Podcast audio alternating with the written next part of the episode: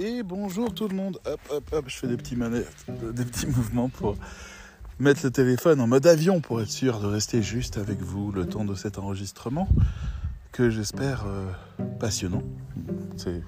Je bosse pour ça. Alors j'espère. j'espère que vous allez bien en tout cas.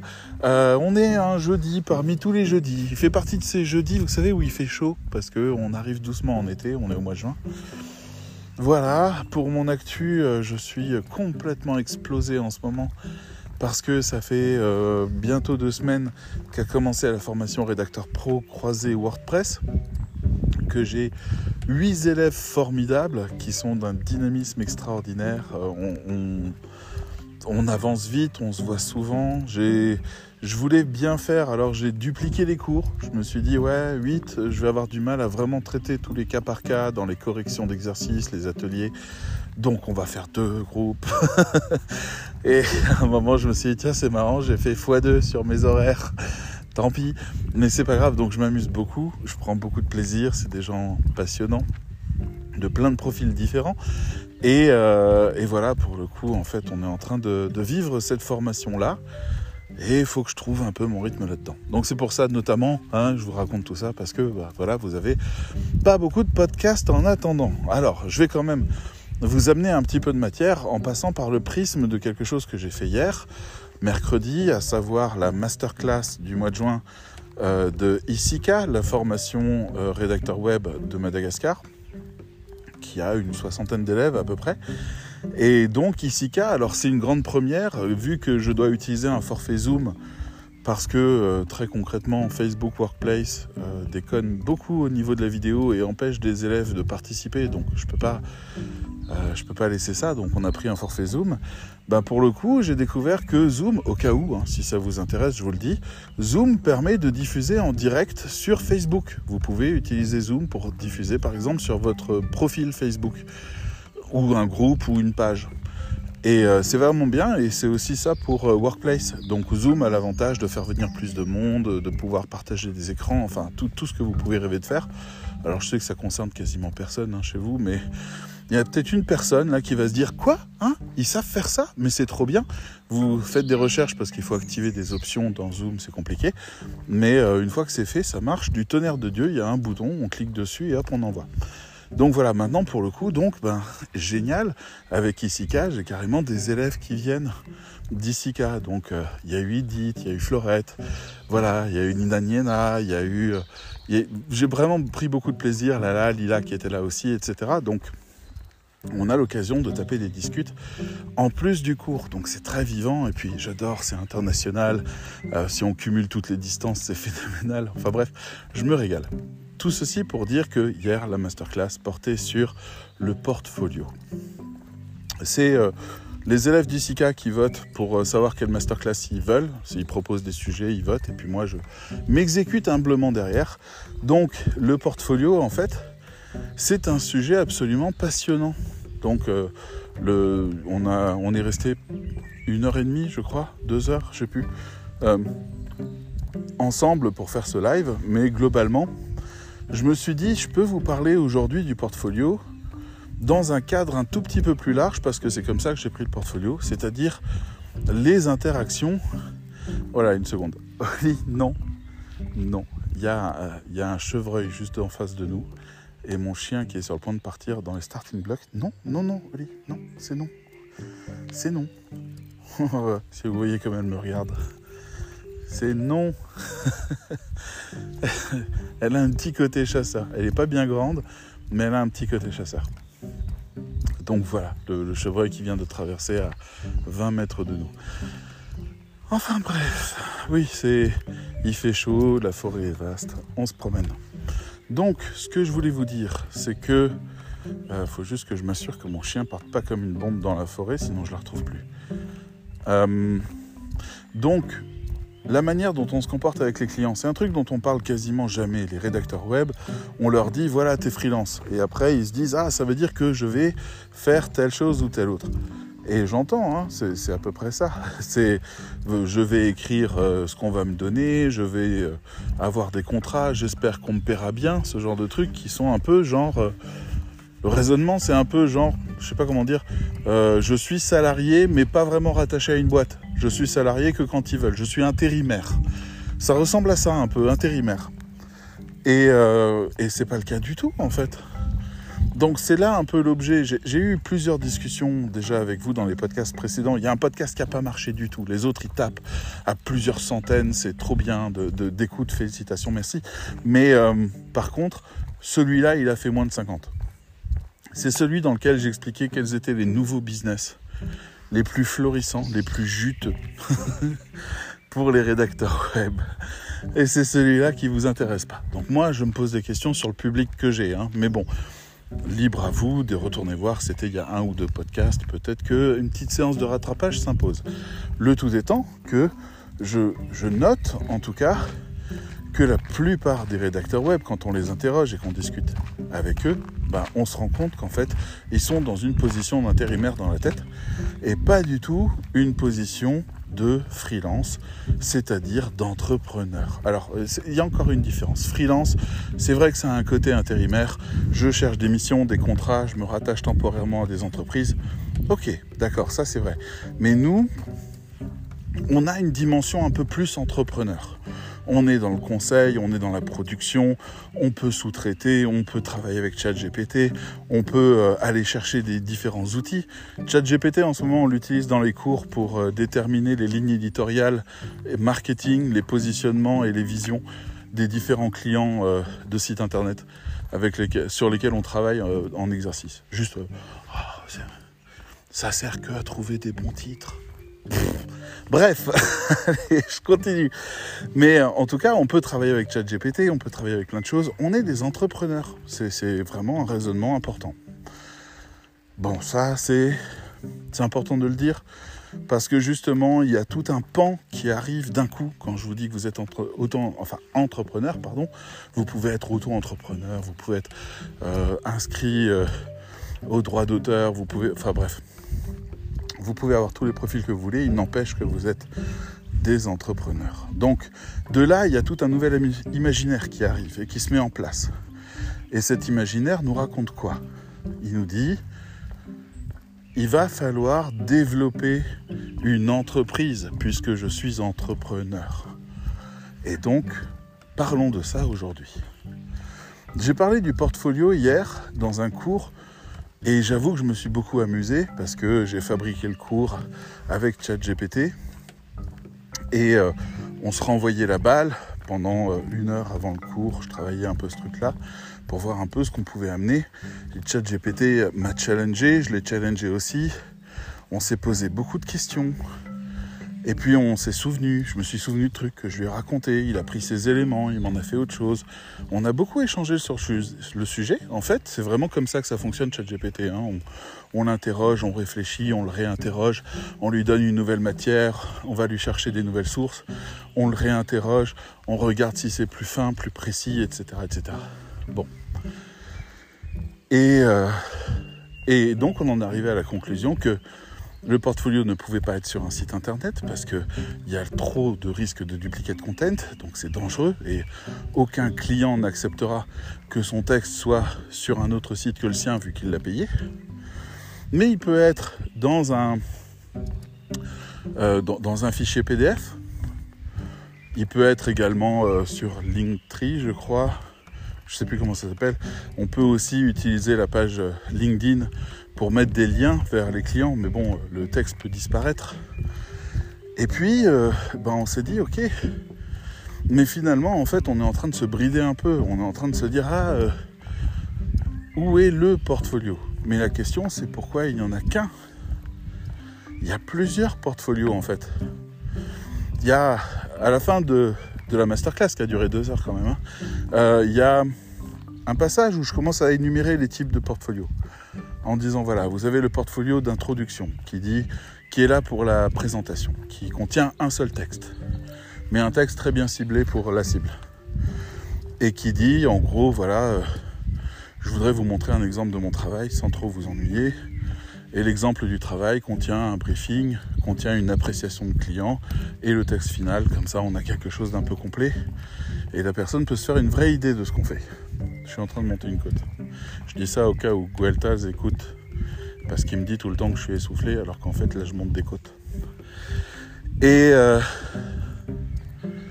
et donc, ça peut être un truc en une seule page qui finit par la proposition de télécharger un plus gros portfolio.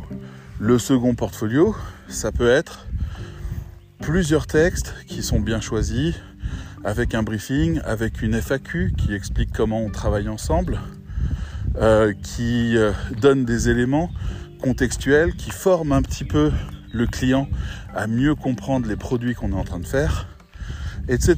Donc là, il y a déjà un choc qui se passe qui est mais je croyais que le portfolio servait juste à montrer des textes.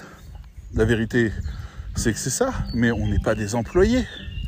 On est des entrepreneurs, donc on peut réfléchir bien plus concrètement à comment utiliser chacune des interactions qu'on a avec nos clients. Nos clients, à un moment donné, on ouvre les yeux dessus et on se rend compte que on n'a quasiment jamais travaillé pour un client qui savait ce qu'était notre travail réellement. J'entends par là notre travail marketing, notre travail SEO, notre travail sur les tunnels de conversion, notre travail sur les pages de vente, notre travail dans l'accueil du public, dans le développement des valeurs, bref, notre travail. Donc, nos clients, ils savent pas ça. Ils viennent nous chercher pour un truc. J'ai besoin de SEO. Ouais, mais je vais quand même te faire le reste. J'ai besoin d'une page de vente. Ouais, mais je vais quand même te faire le reste. Etc. etc. Mais c'est vraiment important de comprendre que notre client, c'est pas lui qui donne le tempo en fait. Lui, il y connaît rien. Mais il a un cerveau et le cerveau, une fois qu'il est équipé d'un logiciel qui lui permet de penser une question, c'est-à-dire que on l'a formé à ça, on l'a éduqué à ça, alors à ce moment-là, le client est capable de prendre des très bonnes décisions. Donc, vous avez un client qui vient vous dire j'ai besoin d'articles de blog et vous lui dites pourquoi? Alors il dit bah pour le SEO. Vous dites d'accord, mais pourquoi? Il dit bah pour avoir plus de fréquentation. Oui, mais quelle fréquentation? Bah celle euh, qui achète mes produits. Ah Et c'est quoi vos produits? Bah c'est euh, des chaussures. Mais elles ont quoi de spécial? Bah elles sont différentes des autres. D'accord? Et cette différence-là, elle résout quel problème? Bah, c'est surtout pour les gens qui sont comme ça. D'accord? Pourquoi ces gens ont besoin de ça? Bah parce que c'est ça leur problème.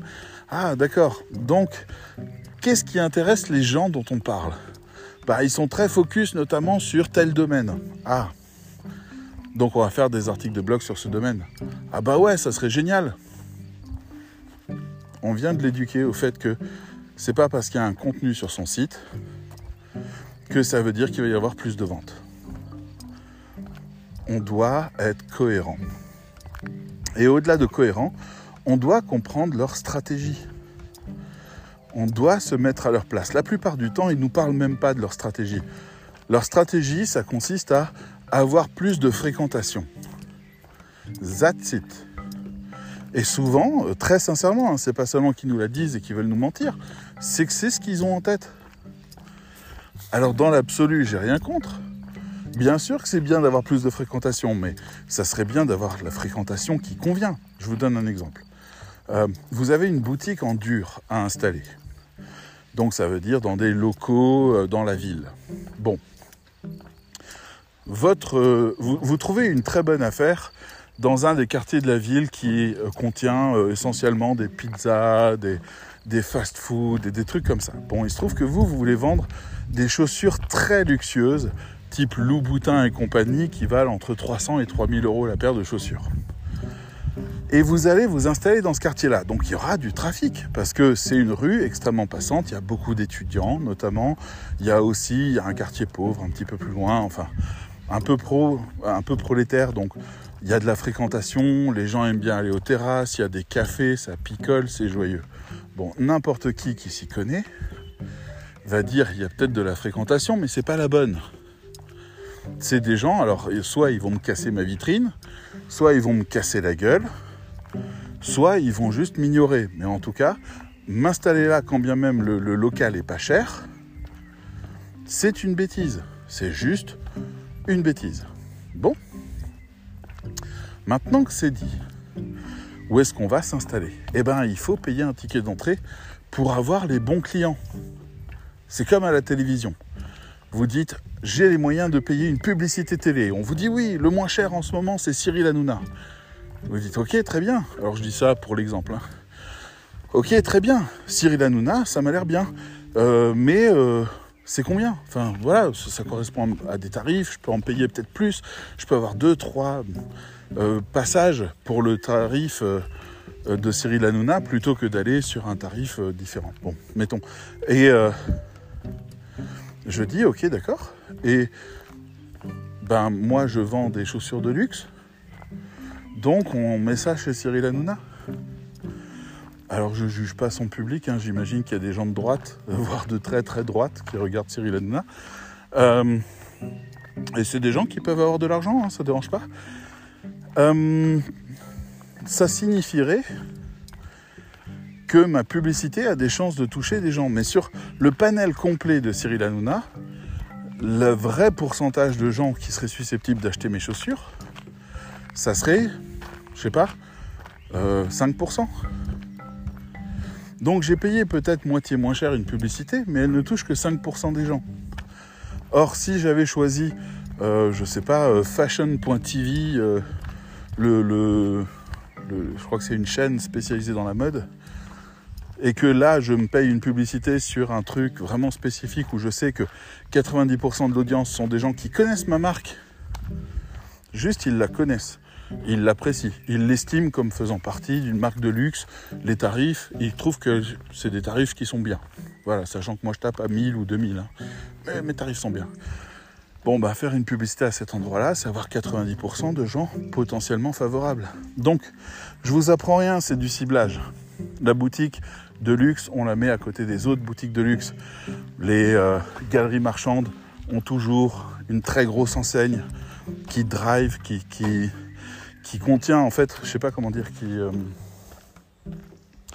qui attire du monde, vous voyez, qui déroule régulièrement du monde. Donc ça peut être un supermarché en plein cœur de la ville, ou un endroit comme ça, ou alors un Cultura, ou une Fnac, ou euh, bref, un très gros magasin où les gens vont très habituellement, très régulièrement. Et autour d'eux, bah, on place des plus petits magasins qui sont plus des achats occasionnels, etc. Si vous regardez, c'est bien réfléchi. La preuve en est, moi j'ai connu ça à Metz, euh, le grand magasin a fermé, c'était la FNAC, et toute la galerie marchande a crevé. Là, il doit rester plus qu'un quart des boutiques. C'est la galerie Saint-Jacques.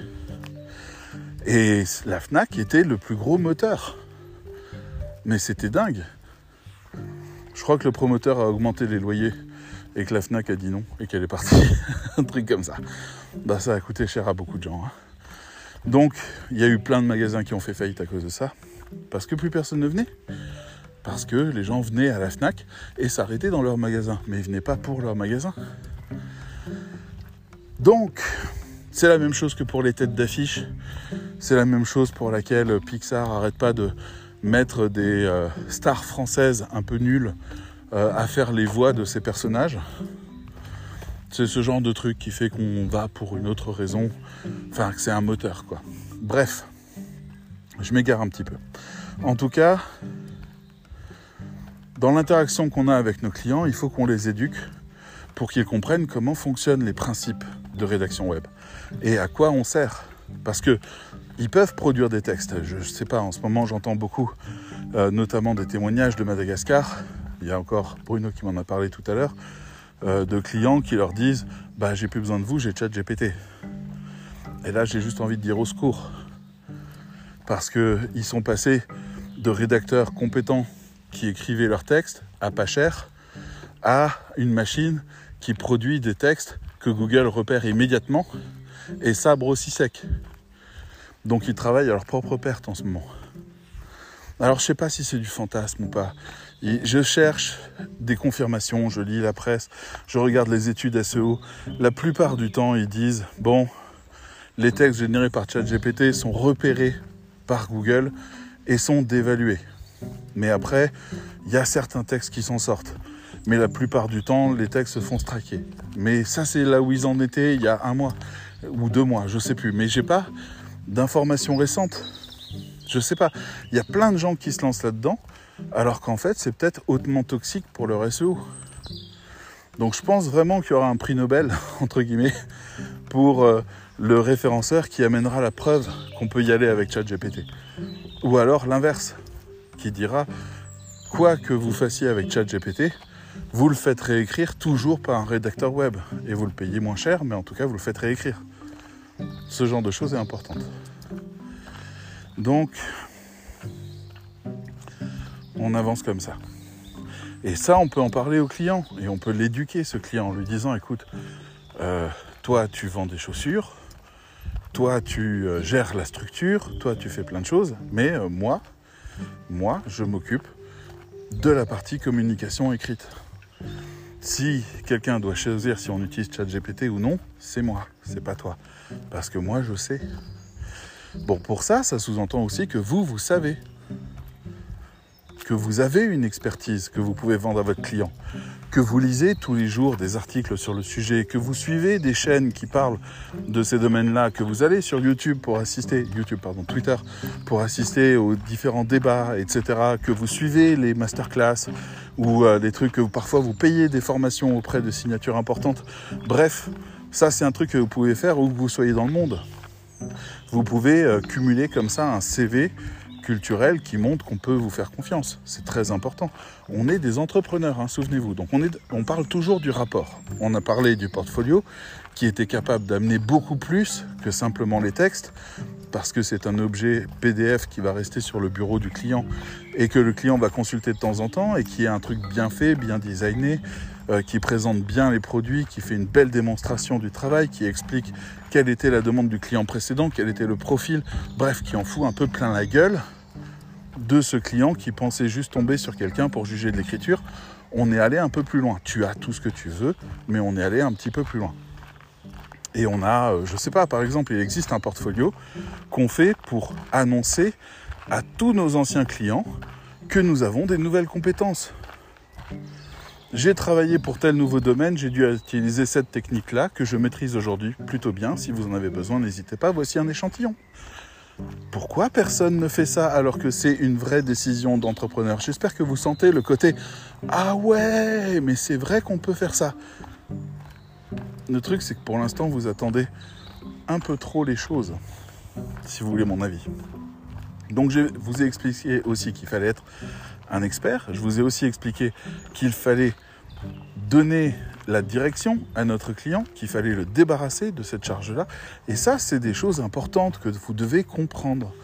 Parce que dans tout le travail et dans toutes les formations que je donne, il y a une notion fondamentale qui est votre client, il n'y connaît rien, alors que vous, vous êtes censé tout savoir. Donc, sachez tout, comme il faut, lisez des bouquins régulièrement, euh, documentez-vous davantage, faites des formations, je ne le redirai jamais assez, faites des formations. Euh, ne serait-ce que payer de temps en temps une formation Udemy et ayez la discipline de la faire. Parce que là, vous montez en compétence. Plus vous montez en compétence, plus vous avez de la discussion, de la chat. Vous savez expliquer les choses, vous savez proposer des choses. Vous savez, vous avez un panel qui est bien plus large, bien plus vaste. C'est ah, c'est embêtant euh, de, d'essayer de vous faire comprendre ça parce que je vous propose de devenir ici tout ce que vous avez rêvé d'être. Et je vous explique que ça passe par le fait de grandir vous-même. Mais un entrepreneur, c'est quelqu'un qui connaît son métier, c'est quelqu'un qui ouvre des marchés. Il y a une différence entre le rédacteur web qui travaille en B2B avec des agences ou des plateformes euh, ou parfois des clients qui s'y connaissent un peu et pas grand-chose et qui fait le travail qu'on lui dit de faire et donc qui est un intérimaire, une espèce de salarié sans compétences particulières, parce qu'il ne faut pas se mentir, hein, la plupart des rédacteurs web, ils n'ont pas de compétences à part savoir suivre un briefing qui a été conçu pour des gens qui n'ont pas de compétences. Donc ces gens-là, attention avec le mot rédacteur web, c'est mensonger vous êtes des rédacteurs. Je vous déteste pas, hein. je suis complètement ok avec vous, mais allez-y, faites les choses bien. Cultivez-vous, grandissez, apprenez-en davantage, étonnez vos clients, parce que les clients qui ont besoin de rédacteurs web, c'est pas les clients qui font appel aux rédacteurs web. C'est pas que c'est pas les mêmes, c'est que c'est une partie seulement. Mettons, j'estime à peu près 10%. Vous avez 10% des clients que vous pourriez avoir. Parce que vous êtes qu'un exécutant. C'est pas péjoratif. Vous n'êtes qu'un exécutant et donc il y a besoin d'un décideur. Décideur plus exécutant. Et là, pour le coup, c'est plus du tout le même nombre de gens qui ont besoin de contenu. Parce que ceux qui ont besoin de contenu, mais ils sont extrêmement nombreux. Tous ceux qui ont un site internet ont potentiellement besoin de contenu. Ils ont besoin aussi d'une ligne éditoriale. Ils ont besoin aussi de savoir où ils vont. Ils ont besoin de comprendre les investissements qu'ils font. Ils ont besoin de déterminer quelles sont les attentes potentielles de leur site. Je vais vous donner un exemple. C'est le cours de ce matin où Agathe, euh, qui est donc une élève euh, de rédacteur pro, travaille sur un site internet. Elle a choisi, alors on a une méthode de travail pour la formation WordPress qui est de démarrer d'un site existant qui est défaillant et de le refaire dans les règles de l'art. Donc c'est intéressant parce qu'il y a une vraie dimension réelle, on a de la matière, on peut fouiller, creuser, on peut analyser, il y a plein de choses qu'on peut faire à partir de là. Donc elle a choisi un site existant qui est une boucherie-charcuterie qui est quelque part dans le centre-sud de la France. Bon. Et le site est nul. Le site, il y a 5 PDF à télécharger, une page contact, une photo des propriétaires, et c'est tout. Et c'est nul. Et on s'est demandé pourquoi c'était nul. Alors, on a fait des recherches et on est tombé sur la date de création du nom de domaine. Et c'était avril 2020. En avril 2020, on se souvient, il y avait le confinement, mais il y avait aussi une action du gouvernement qui était le financement des euh, PME et TPE pour avoir un site internet. L'idée c'était numérisons le travail des, euh, des artisans et aidons-les à se faire connaître sur le web. Bon, très bien. Bien sûr, toutes les agences débiles, voire même certaines qui sont créées exprès pour l'occasion, ont foncé parce que ça ne s'accordait pas à tout le monde. Le chèque n'était accordé qu'à certaines agences, etc. Donc tout le monde a foncé. On a vendu des sites débiles à tour de bras. Tous les artisans du coin se sont retrouvés avec ça. Hop, attendez, il y a juste un vélo. Oli, stop, stop, pas à bouger. Voilà, on va laisser passer le vélo. Bonjour. C'est bien, Oli. Allez. Voilà. Donc là, Oli s'assoit, laisse passer le vélo et après elle repart. Très pratique. Donc, on se rend compte de ça. On découvre que l'artisan en question, le boucher, boucher et charcutier, euh, a aussi ouvert un Facebook. Donc sur le Facebook, ben, il y a des photos de bouffe, il y a des trucs, c'est bien, ça a bien tourné. 2020, ça a bien tourné. 2021, ça a bien tourné. 2022, plus rien, quasiment. 2023, euh, deux postes, un petit peu de bouffe, pas grand chose. Donc on se dit, ok, les affaires ont repris. Oui, parce que en 2020, c'était le confinement, et donc c'était bien. Oh là là, j'ai plein d'alertes. 2020, c'était le confinement. Oh, oh. Je vous le dis en direct parce que ça fait plaisir. Vous connaissez euh, les montres Apple et puis leurs différents objectifs, ou en tout cas, bref, montres connectées, sportives, différents objectifs. Je viens de remporter un badge qui s'appelle 1000 objectifs bougés. C'est-à-dire qu'aujourd'hui, c'est la millième fois que je remplis mon cercle bougé.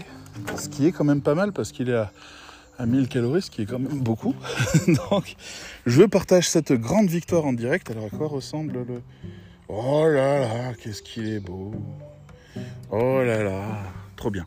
Voilà, donc j'ai un trophée, j'ai une médaille pour ça et euh, ben c'est tout. ça change rien d'autre à ma vie. C'est pas grave. Euh, en tout cas, là où je veux en venir, c'est donc qu'on découvre que donc ce boucher euh, n'utilise plus parce que le site internet il l'a pas développé, les réseaux il les a pas développés parce qu'en fait bah, il y a assez de monde dans sa boutique. Alors Agathe pose la question, d'accord, mais à quoi sert le site? Il n'a pas de fonction. Alors elle réfléchit, elle dit oui, on pourrait prendre en photo les vitrines, on pourrait faire un peu de pub, peut-être qu'il y a des gens qui cherchent. Mais là, la question se pose, et vous voyez bien, je vous déroule le raisonnement du rédacteur web, euh, qui est formé au marketing, ou en tout cas qui en a l'état d'esprit, c'est euh, mais qui achète de la viande sur Internet quand il est dans la ville? Parce qu'il n'y a pas d'envoi postaux, enfin il n'est pas question pour ce boucher d'envoyer par la poste de la bouffe. Donc c'est des commandes et des livraisons, éventuellement, ou alors des commandes et venez chercher en boutique. Donc qui a besoin de passer par un site internet? Mettons vous cherchez de la viande, qu'est-ce que vous cherchez sur Google? Vous tapez boucherie charcuterie, voilà, et vous avez quoi? Vous avez Google Plan qui sort et qui vous dit où c'est.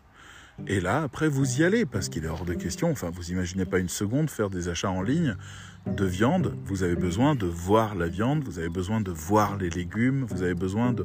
Voilà, c'est pour ça que le drive marche, mais pas trop non plus, c'est pas la folie. Hein. Tout le monde n'est pas passé au drive parce que les gens ils se disent oui mais non moi je préfère choisir mes pommes. Bah oui, dans ce cas-là tu vas pas, tu utilises pas la fonction drive. Très bien. Donc non, le site ne peut pas servir à ça. Le site ne peut pas servir à vendre de la viande au quotidien parce qu'il y a déjà suffisamment de clients pour ça. Ils ont un ou deux employés, ça tourne bien, ils ont refait tout l'intérieur, les vitrines. On est tombé sur euh, l'entreprise qui a refait toute la décoration intérieure, donc qui en a fait une explication complète. Très intéressant. Donc vraiment, c'est vraiment des gros investissements. Ça a coûté presque sans doute plus d'une centaine de milliers d'euros. Ils ont fait un énorme boulot. Bon. Donc là, il n'y a rien à en tirer.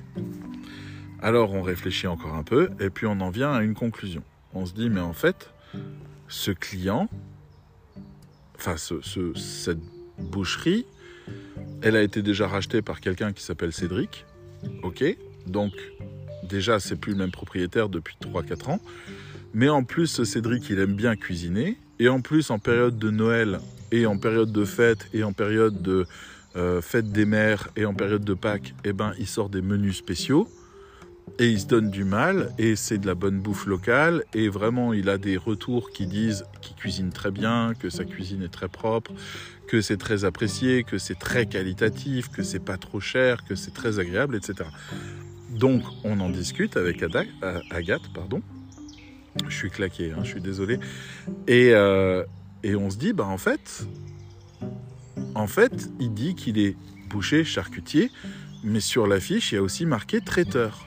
Ça veut dire que bah, il fait des plats de temps en temps, il annonce cuisse de grenouille pour tout le monde, il annonce faisant je sais pas quoi, euh, sanglier je sais pas quoi. Voilà, il fait ce genre de choses. Bon. Mais en même temps, à Noël, il se casse la tête, il propose des menus complets que les gens peuvent acheter pour recuisiner chez eux, etc. Donc on s'est dit, bah en fait, bah, ce boucher, charcutier, traiteur a peut-être envie d'attaquer les mariages on n'a pas trouvé ça sur le site, on n'a pas trouvé ça sur euh, le, Facebook, donc on n'est pas sûr que c'est ce qu'il veut, mais en tout cas, bah, il en a la carrure.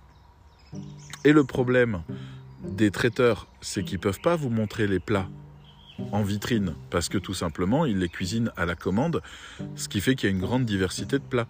Mais ils ne peuvent pas vous exposer tous les plats, donc comment vous faites pour voir? Et puis si vous allez à la boutique, ben c'est compliqué parce qu'il y a des gens qui font la queue. Comment vous faites pour discuter, pour vous poser, pour analyser les choses? C'est pas hein, possible justement de vendre du, traiteur de cette manière-là. Il faut se poser, il faut venir à des horaires où il n'y a pas trop de monde, il faut pouvoir avoir une petite salle pour accueillir les gens.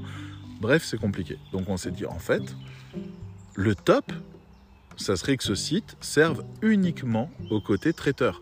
Traiteur, c'est beaucoup d'argent. Hein. Traiteur, c'est des mariages où il y a 20 000 balles de bouffe. Hein. C'est euh, des, des, fêtes d'entreprise où le chèque il dépasse les 30 000. C'est des soirées chez des amis euh, où il y en a pour 1000 ou 2000 euros.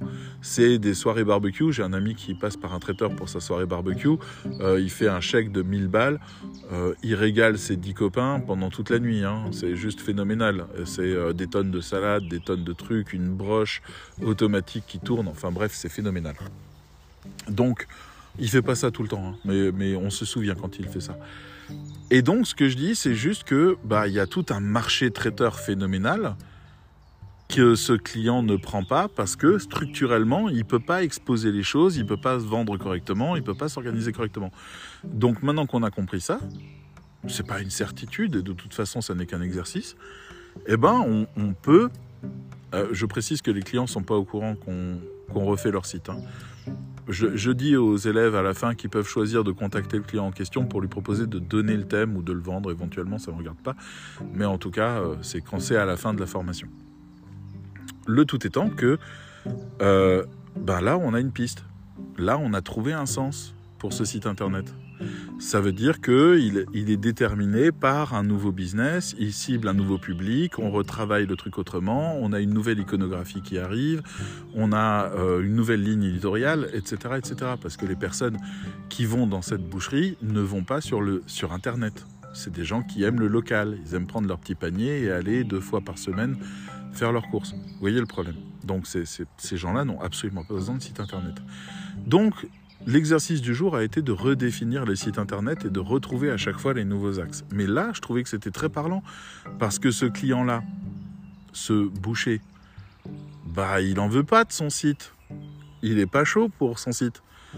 Il, a un site qui est merdique, il manque des images, il n'y a pas de texte, il a jamais fini le truc, il s'en fout. Voilà.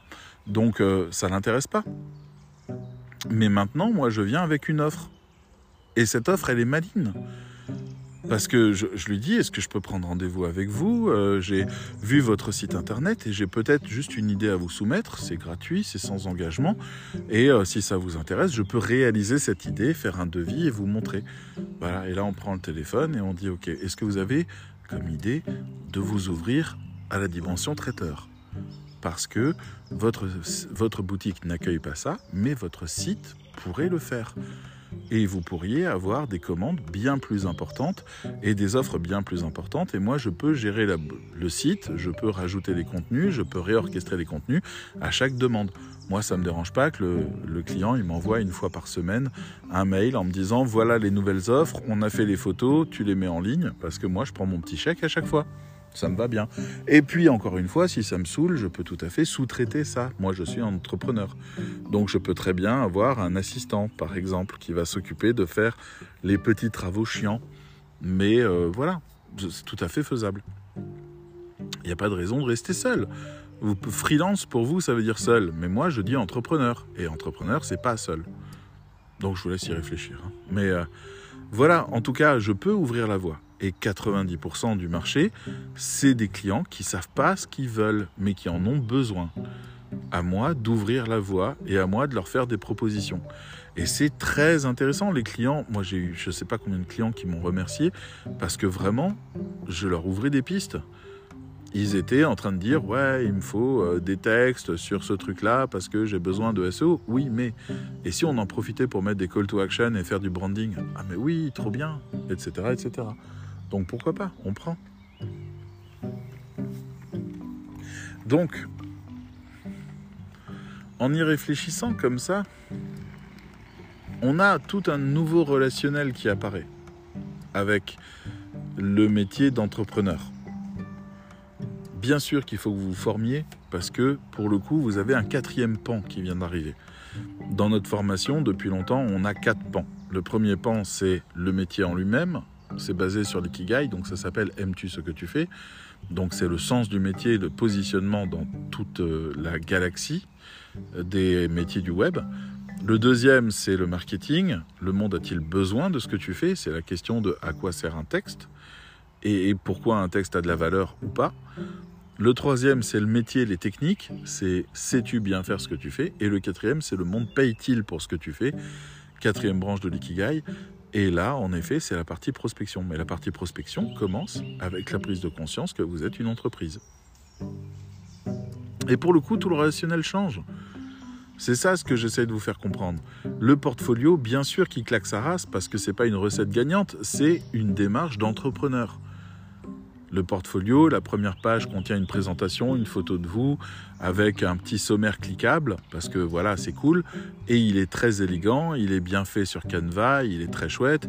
Et puis après à chaque fois que vous présentez un texte, ben vous n'êtes pas con, donc vous allez mettre le briefing du client, la description du client et du site, le lien vers le- l'article qui est publié et puis une copie de l'article de manière à ce que votre, votre prospect puisse voir exactement comment vous avez répondu à la demande de quel client et comment vous avez pensé le branding.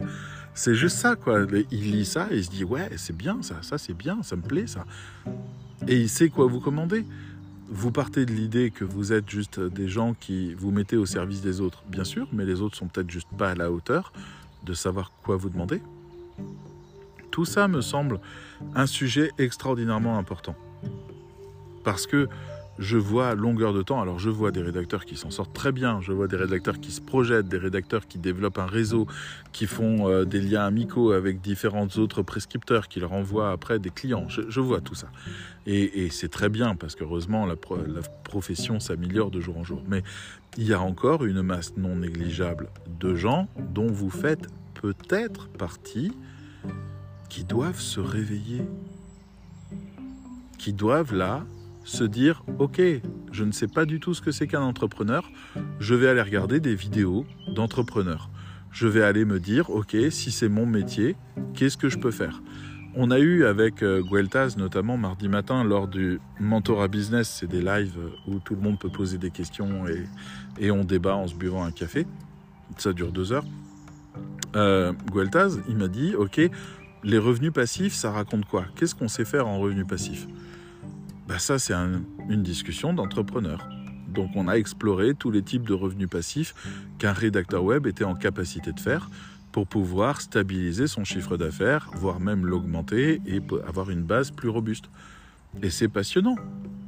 C'est passionnant parce que ça devient une aventure. Vous avez votre bateau. Moi, j'utilise beaucoup la métaphore, la métaphore du capitaine. Donc, vous avez votre bateau, vous êtes capitaine, on vous a appris à naviguer, on vous a donné une carte, et maintenant la question c'est vous faites quoi? Et cette question-là, c'est celle de l'entrepreneur. Moi je pense qu'on peut vivre des choses absolument passionnantes en tant qu'entrepreneur. Réellement passionnantes. Et puis euh, se sentir réellement utile. Et puis euh, savoir peut-être augmenter le chiffre d'affaires de nos clients. Et puis peut-être donner des cours à nos clients et leur expliquer des choses qu'ils ne savent pas encore. Tout ça pour moi est précieux ça fait partie du métier de rédacteur web, c'est la définition que je leur donne. J'appelle ça le rédacteur web communicant en attendant que tout le monde se mette d'accord qu'on parle bien du rédacteur web.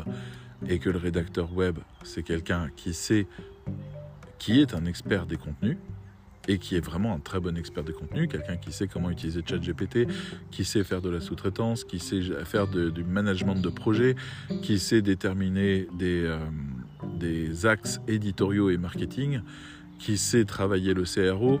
Et bref, c'est pas forcément lui qui fait tout très bien, mais en tout cas, c'est quelqu'un qui est capable de dérouler toutes les directions.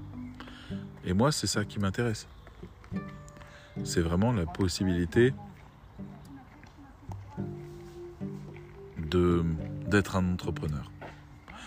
Bref, ce petit point donc, c'était vraiment un tour d'horizon du comportement du, rédacteur par rapport à ses clients et finalement du positionnement intérieur mental et, et de quelques exemples de ce qui change dans son comportement à partir du moment où il se considère entrepreneur. Voilà, j'ai été payé 2 euros en sponsoring à chaque fois que j'ai dit le mot entrepreneur. J'ai de quoi aller faire le plein d'essence maintenant.